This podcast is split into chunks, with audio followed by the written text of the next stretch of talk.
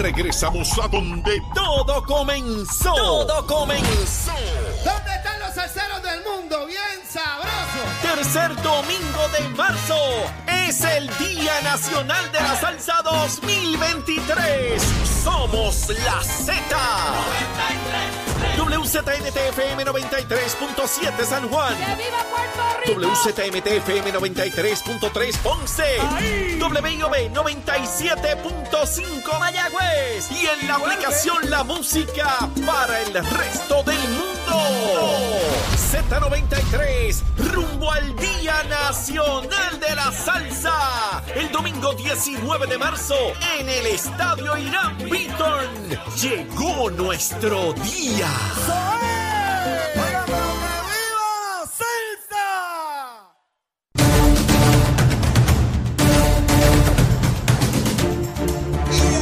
Comenzando nuestra segunda hora aquí en Nación Z Nacional. Mire, llegó Gabriel Rodríguez Aguiló en punto las nueve, no falla. Vas a desearle, mi hermano, por ir para abajo con lanzallama, porque él sabe que los miércoles va a quemar este cañaveral, pero antes vamos a los titulares con Emanuel Pacheco. Buenos días Puerto Rico, soy Manuel Pacheco Rivera informando para Nación Z Nacional en los titulares. Mañana jueves la exgobernadora Wanda Vázquez tendrá que comparecer a las 9 y 30 de la mañana a rendir cuentas ante la Cámara de Representantes sobre la supuesta paralización de las investigaciones del asesinato del trapero Kevin Fred y la muerte del abogado Carlos Coto Cartagena bajo su administración como secretaria del Departamento de Justicia, según lo confirmó el presidente de la Comisión de lo Jurídico en la Cámara, el representante popular Orlando Aponte. En otras noticias, el director ejecutivo de la región norte de la Autoridad de Acueductos y Alcantarillados, José. Rivera Ortiz, informó este martes que se estarán realizando labores de instalación de bomba en la estación El Winche en Toa Alta. Los trabajos se llevarán a cabo en la mañana del miércoles 22 de febrero, 8 de la mañana a 4 de la tarde. En consecuencia, se podría experimentar baja depresión y hasta interrupción de servicio en Cielito, Rabo del Buey, Río Lajas, Haciendas de Dorado, Marzán, Mavillas de Corozal, Cerro Monte, así como el casco urbano de Corozal, Lomas García en Naranjito y en zonas aledañas. Hasta aquí los titulares, les informó Emanuel Pacheco Rivera. Yo les espero en mi próxima intervención aquí en Nación Z Nacional, que usted sintoniza por la emisora nacional de la salsa Z93. Estás con Nación Z Nacional por el Habla Música y Z93.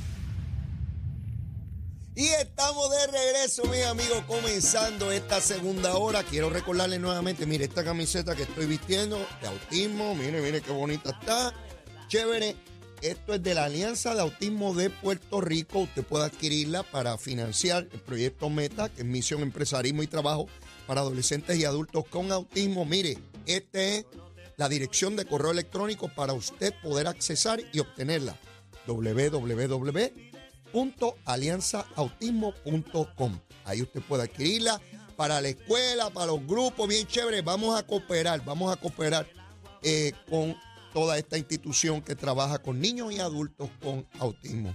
Gabriel Rodríguez Aguiló, representante a la Cámara. Saludos, Gabriel. Buenos días, Leo, para ti. Buenos días para Chero, para todos los amigos y amigas que nos sintonizan a través de todas las plataformas de Nación Z. Un placer estar nuevamente contigo un miércoles más Miércoles de ceniza. de ceniza. hoy. Mire, esa. Semana Santa ya va ahí bien chévere. Así que todos los creyentes vayan a su templo, a su, ¿verdad? Eh, importante. Empieza ya cerquita la Semana Mayor. Correcto. Eh, ¿Cómo está Ciales? Está tranquilo, todo bien, ¿Todo gracias a? Dios, todo en orden, sí, todo tranquilo, en, Mucho tapón, bueno, desarrollo. está suave. El tapón está complicado en Dorado por la construcción del carril este que te hablé. Ah, sí, sí, sí, sí, que me hablaste de Ahí eso. se complica un poco, una red, se, re- hay una, se, se reducen los, los- Carriles. los- los carriles, pero a partir de ahí la cosa, La cosa fluye. fluye. Muy bien. Eh, dije en la primera mitad del programa que iba a tocar el tema de Arecibo y la determinación del FEI, pero que lo iba a hacer cuando tú llegaras Aquí. porque fuiste instrumental Ujú. en llevar una queja al Departamento de Justicia que a su vez provocó que se activaran los mecanismos del FEI. Eh, me gustaría que me dieras tu impresión de, de cómo se atiende este asunto en el FEI. Pues Mira, yo tengo que decir eh, en primera instancia que el alcalde no está diciendo lo correcto. Ajá. El alcalde está diciendo que él tenía la razón, que ahí no hubo nada, que él salió bien. Él no salió nada bien. Él tuvo que ir a, a- transar un caso. Él transó un caso con eh, el FEI. El FEI, lamentablemente, tengo que decirlo así, tomó una determinación que envió un mensaje distorsionado a los funcionarios públicos, que en este caso un, un funcionario como él que determinó a sabiendas que estaba violando dos leyes, el Código Municipal estaba violando la ley anticorrupción, continuó con un contrato con una ex senadora que se declaró culpable, o sea, convicta, eh, vinculada a un caso de corrupción de Anaudi Hernández, y eso es otra historia, ¿verdad? Eh, él la contrata al principio de su administración. Nosotros le hicimos las advertencias en ese momento. Ella no, no había sido encausada todavía, no se encontrada culpable en ese momento, así que ella podía trabajar, pero le hicimos las advertencias de que ella estaba en ese proceso. En ese momento él defendió el contrato. La legislatura municipal, que es del Partido Popular, también se lo En ese momento rechazó el nombramiento que era una posición de confianza, la pasa entonces por, perdón, una, posición de, supervisión, la pasa entonces por una posición de confianza y le da un contrato en el municipio. Una vez ella se declara culpable, ahí automáticamente ella tiene que renunciar o él tiene que cancelar el contrato. Ninguna de las dos cosas ocurrieron. Nosotros le dimos la orientación públicamente, nosotros eh, nos comunicamos, ¿verdad? Públicamente porque no tengo comunicación con él. Él no, no, no, no, tiene comunicación con los dos legisladores de Arecibo porque somos del PNP. Así que él, eh, él rechazó, él se fue por todos los medios. Él contrató a Toñito Cruz. Toñito Cruz se fue en todos los medios, incluyendo un programa de radio que paga el municipio de Arecibo, en una emisora local, a explicar por qué los legisladores del PNP estaban equivocados y el alcalde tenía la razón. Al final del día, el, el FEI, que lo tiene ya contra la pared, decide aceptar el acuerdo que, transaccional que le ofrece el abogado del el nuevo abogado, que es Harry Padilla, del, alcalde, donde acuerdan recibir un pago al municipio de 10.700 dólares, que fue la cantidad que devengó la ex senadora luego de haber sido eh, eh, declararse culpable, y ahí archivan la querella pero no fue que él salió bien, no fue que él salió inocente, que es que no tuvo la culpa, era obvio que estaba violentando la ley. ¿Por qué yo digo que el FEI envió un, mensaje equivocado? Porque entonces, ¿qué le está diciendo el FEI a los funcionarios cuando los cogen con las manos en la masa?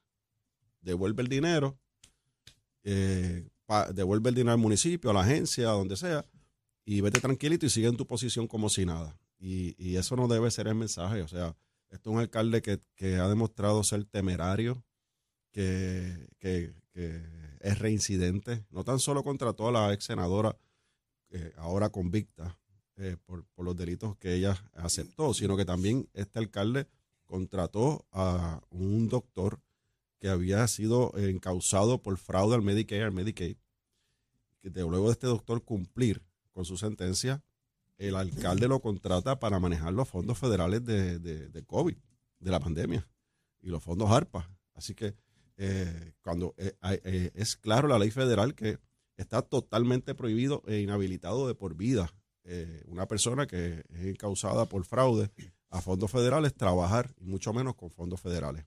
Así que es la acción repetitiva del alcalde. El alcalde hoy sale en los medios insultando y diciendo que él siempre tuvo la razón. Eso no es cierto. lamentablemente el FEIDE no decidió no continuar con el caso llevarlo a los últimos términos como quiera eh, iba a recobrar el dinero. Como quiera el FEI podía en el tribunal recobrar el dinero, o sea, el municipio recobrar el dinero, y de hecho, podían hasta facturarle los gastos del FEI que se incurrieron en esa investigación. Y no lo hicieron así. Eh, determinaron eh, dar ese mensaje que creo que fue totalmente equivocado y distorsionado a la, a la clase política y a los funcionarios del gobierno de Puerto Rico. La explicación que da Coto Vive, que es la presidenta del panel, es que eh, en, esa primera etapa que, tú señalas, donde todavía ella no era convicta, pues hay una presunción de inocencia. Eh, sin embargo, eh, los fiscales entendieron que no tenían pruebas más allá de dudas razonables. Esto, esto es un campo donde está el criterio del fiscal, ¿verdad? Si, si tú tienes los elementos o no. Ellos argumentan que hay elementos administrativos, pero no penales. Eh, quien devuelve el dinero es la, ex senadora. Ella tuvo que devolver el dinero que devengó eh, por, su trabajo. Puede haber esa apreciación. Eh, cada caso es distinto, ¿verdad? Y, yo no soy fiscal, pero el que tiene que sentarse allí frente al tribunal es el fiscal y tiene que estar convencido que tiene, tiene pruebas. La ley dice que una persona que es encontrada culpable de negligencia en el cumplimiento del deber, así lo dice la ley, mm. no puede trabajar en el gobierno de Puerto Rico por ocho años. Es claro. Quien la contrata es el alcalde. El, el alcalde es el que insiste, es el que está en récord público. De, de hecho, en su mensaje, en el último mensaje que dio el alcalde de la situación del municipio de Arecibo y del presupuesto, allí hubo un manifestante que entró Mm. eh, en-. Eh, haciendo varios señalamientos, entre ellos este, el de la ex senadora, y él para el récord legislativo municipal allí dijo que él no iba a cancelar el contrato y que iba a seguir para adelante. O sea, que él está defendiendo para récord esa, esa contratación, no, tan solo lo firma, sino que también lo defiende. Y, y es tan fácil, creo yo, pero yo no soy abogado, Leo, pero si yo quiero probar un caso de que una persona está contratada y que debe un sueldo, yo solo, solamente con pedir la nómina y los talonarios de pagos de esta persona, yo puedo ir al tribunal y, y demostrarle que estaba contratada y cuando busco la ley y el código municipal establece que esta persona no puede ser contratada por el municipio. Está adjudicable. Para mí era adjudicable eh, y la- lamentablemente eh, no fue así. El caso todavía hay un caso vivo en ética Eso, gubernamental. eso es lo que plantean los fiscales y explica Coto Vive. Hay un caso administrativo que está en ética y que el caso no había manera de probarlo criminalmente. Eh, y son dos cosas distintas y el quantum de prueba también es distinto en términos de cuándo sale ella del municipio, cuando se da la convicción, hay una violación ahí, pero que esa violación no, no era probable en el Pero, pero, tribunal eh, en regla eh, perdona, 6. pero ella sale del, ella sale del municipio a insistencias de nosotros y, y- y nuestra fiscalización pública. Por eso, sí, sí. si, no, no, si no, no sale del No, municipio. Y no estoy desconociendo eso, y lo estipulo. De hecho, el alcalde es un irresponsable porque él sabe que, que- que la senadora o ex senadora tuvo que pagar el dinero porque estaba contratada contrario a la ley, si no, no tenía que devolver Por nada. eso. O sea, eh, decir una cosa, digo, este alcalde dice cualquier cosa. Yo lo he escuchado diciendo barbaridades. hoy dijo una barbaridad. Este, lo, lo importante es eh, eh, señalar lo, lo que es la verdad. Eh, el FEI es una figura que, o sea, cualquier fiscal tiene que tener pruebas, porque de igual manera se lleva el caso sin prueba y cae en regla 6 y le van a caer encima a los fiscales. Sí, sí. O sea, tú, tú como fiscal tienes que estar convencido si tienes caso o no. De hecho, el FEI ha llevado casos que prevalecen regla 6, prevalecen vista preliminar, se caen en el juicio y dicen que el FEI no sirve. No, sí, así. Los casos son así, los, casos, son así. no hay sí, manera de sí. garantizar eh, ni un lado ni otro. Sí, ¿no? pero, pero en este caso, Leo, o sea, eh, cuando el, el- el alcalde va con su nuevo abogado y se sienta y se, se sientan a negociar, porque saben que está en contrario a la ley, y es el alcalde, la entidad nominadora es el alcalde, es él el responsable, que tiene a la, a la legislatura municipal, no tan solo le rechazó el primer nombramiento a la posición de la ex senadora, sino que también emiten una resolución Y estoy claro. en contra del contrato y le piden que lo cancele y él dice que no. O sea, él está en récord de su actitud Sí, temeraria. Temeraria. Ese- esa es la actitud. Yo creo que está ahí estipulada, ¿verdad? Pero la gente de Arecibo está claro. Yo lo que le estoy diciendo al alcalde, si no hay nada que esconder, si él dice que está claro, Mm. si él dice que salió, salió bien, pues que el acuerdo transaccional, que lo haga público. Al igual como hizo público en su, no sé si lo viste, eh, el, su abogado le envía una carta Ajá. dándole un- un- los consejos legales de qué debe decir públicamente cuando lo cuestionen. La carta, ahí de puño y letra, o sea, Ok. firmada por, el, por su abogado de defensa. Y él publica esa carta en las redes sociales, que es una comunicación de abogado-cliente confidencial. Si, si- si publicó eso, puede. Pues si publicó eso, pues que publique entonces el, el- el acuerdo transaccional para que la gente de Arecibo se convenza de que él está bien y que no tuvo ningún problema. A ver qué dice ese acuerdo con transaccional. Muy bien. Pues vamos. Ese es el emplazamiento que estamos haciendo. Ya, ya está emplazado. Lo- Y estamos radicando una moción por derecho propio en el FEI para que lo compartan con tanto con José Memo, González como conmigo, Ajá. que fuimos los que radicamos las dos querellas. Así que Le, la, le hiciste ya la petición. la vamos a hacer, ya la- ayer la redactamos. Ah, es, se por va a radicar. es- es por derecho propio, esperamos radicarla en el día de hoy o mañana. Muy bien. Pues muy bien. Que nos digan que no, pero, pero Pues, no pues, sé si le va. No, no, no, es un no acuerdo- conozco el derecho que aplica, Es- pero bueno. es un acuerdo transaccional. El alcalde dice que salió bien, que no hay nada. Pues si el alcalde no lo hace público, pues yo se la pido al FEI para que me la, Pues muy bien. para compartirla y leerla. Muy bien. Y el alcalde no debe tener problema con eso porque No, él porque salió bien, ¿no? porque salió Porque bien, salió bien. porque él dice que Al co- contrario, valida su punto. Él dice, que, él dice que Coto Vive lo defendió y que lo, y que lo, los- le, lo- lo- ¿verdad? Le Que dio la razón. Le dio la razón. bueno, pues que comparta con la gente de Arecibo, solamente con la gente de Arecibo, Ajá. que lo ponga en su página para que la gente de Arecibo lea el acuerdo transaccional. Muy bien. Pasando a otro tema, se supone que mañana, eh, toda la semana, eh, la delegación del Partido Popular de la Cámara quiere montar una folloneta para buscar prensa. Eh, ya vimos lo que pasó con Jennifer González. Antes de eso el puente. Eh, ah, exacto. Eh, O sea, oye, da- se, puede, no, se puede establecer un tracto de evento. De Déjame cosas. no decirlo porque entonces me van a escuchar aquí y van a salir corriendo a radicar una- una, una, ejecutiva. una ejecutiva para seguir mirando los contratos Exacto. de los, perdón, los, los, los, los Es resúmenes de bueno los recordar eso. Ajá. Recuerden que el puente se iba a hacer una investigación Muchacho. exhaustiva si me han encontrado responsable, no importa el partido político con urgencia. Hicieron una vista y se olvidaron y dijeron que dentro de dos semanas, Estamos esperando. y estamos esperando. Wanda Vázquez, citada mañana. ¿Cómo rayo? Un individuo que dice que es abogado y que dice el Tribunal Supremo que pasó a la reválida. Orlando Aponte, Aponte Rosario. preside la Comisión de los Jurídicos. ¿Cómo rayo un individuo que dice ser abogado cita a una persona que está acusada de delito federal y que las actuaciones por las cuales se le invita a la legislatura son eh, eh, relacionadas a toda esa situación, pretende llevarla allí y que ella se playa a hablar? O sea, eh, él sabrá lo que son los derechos de los seres humanos. Eso es parte del, del espectáculo político y de tratar de proyectarse utilizando el poder que le da el presidir una comisión.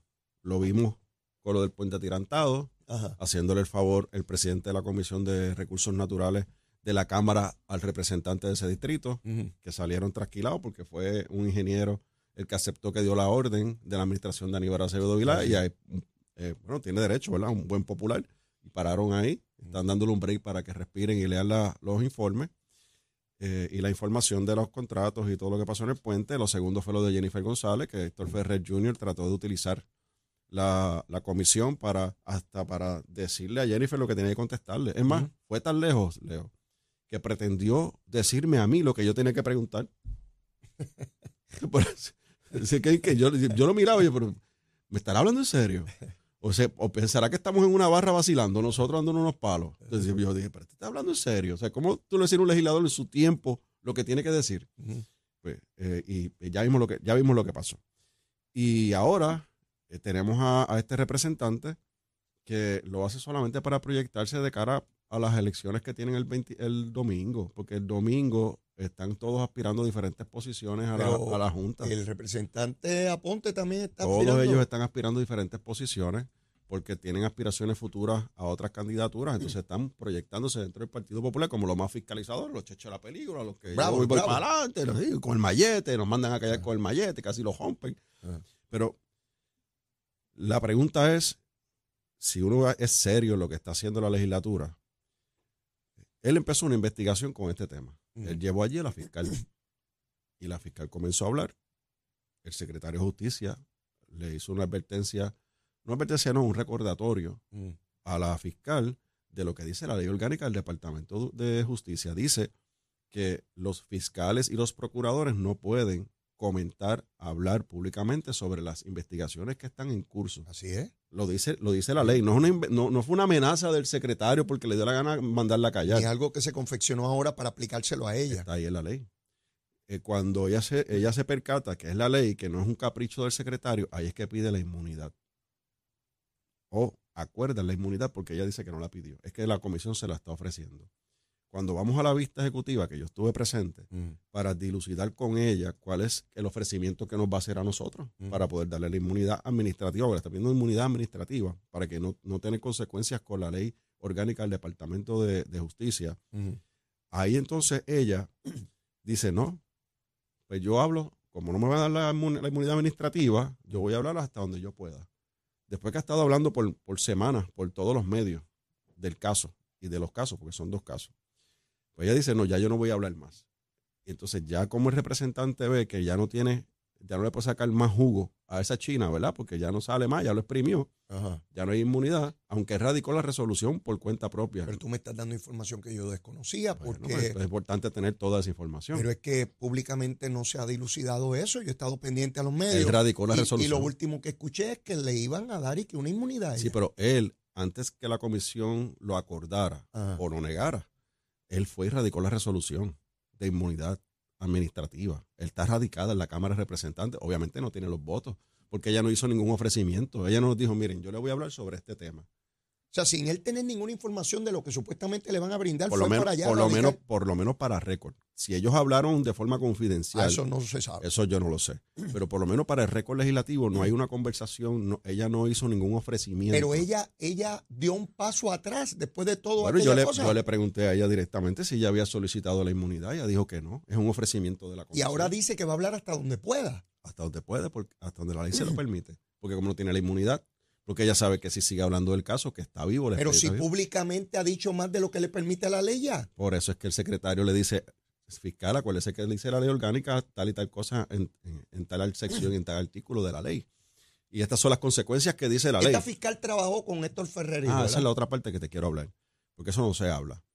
Eh, dejamos ahí la parte de la inmunidad, ¿verdad? Ajá. Entonces, ella dice que ese caso lleva detenido desde que Wanda Vázquez y la fiscal Castelló le dijeron que aguantaran la investigación. Que Ella- Castellón es fiscal federal, en la actualidad. Sí, lo es. De hecho, lo era en ese momento, era un destaque que estaba Un en- destaque. en- a nivel del Departamento de Justicia.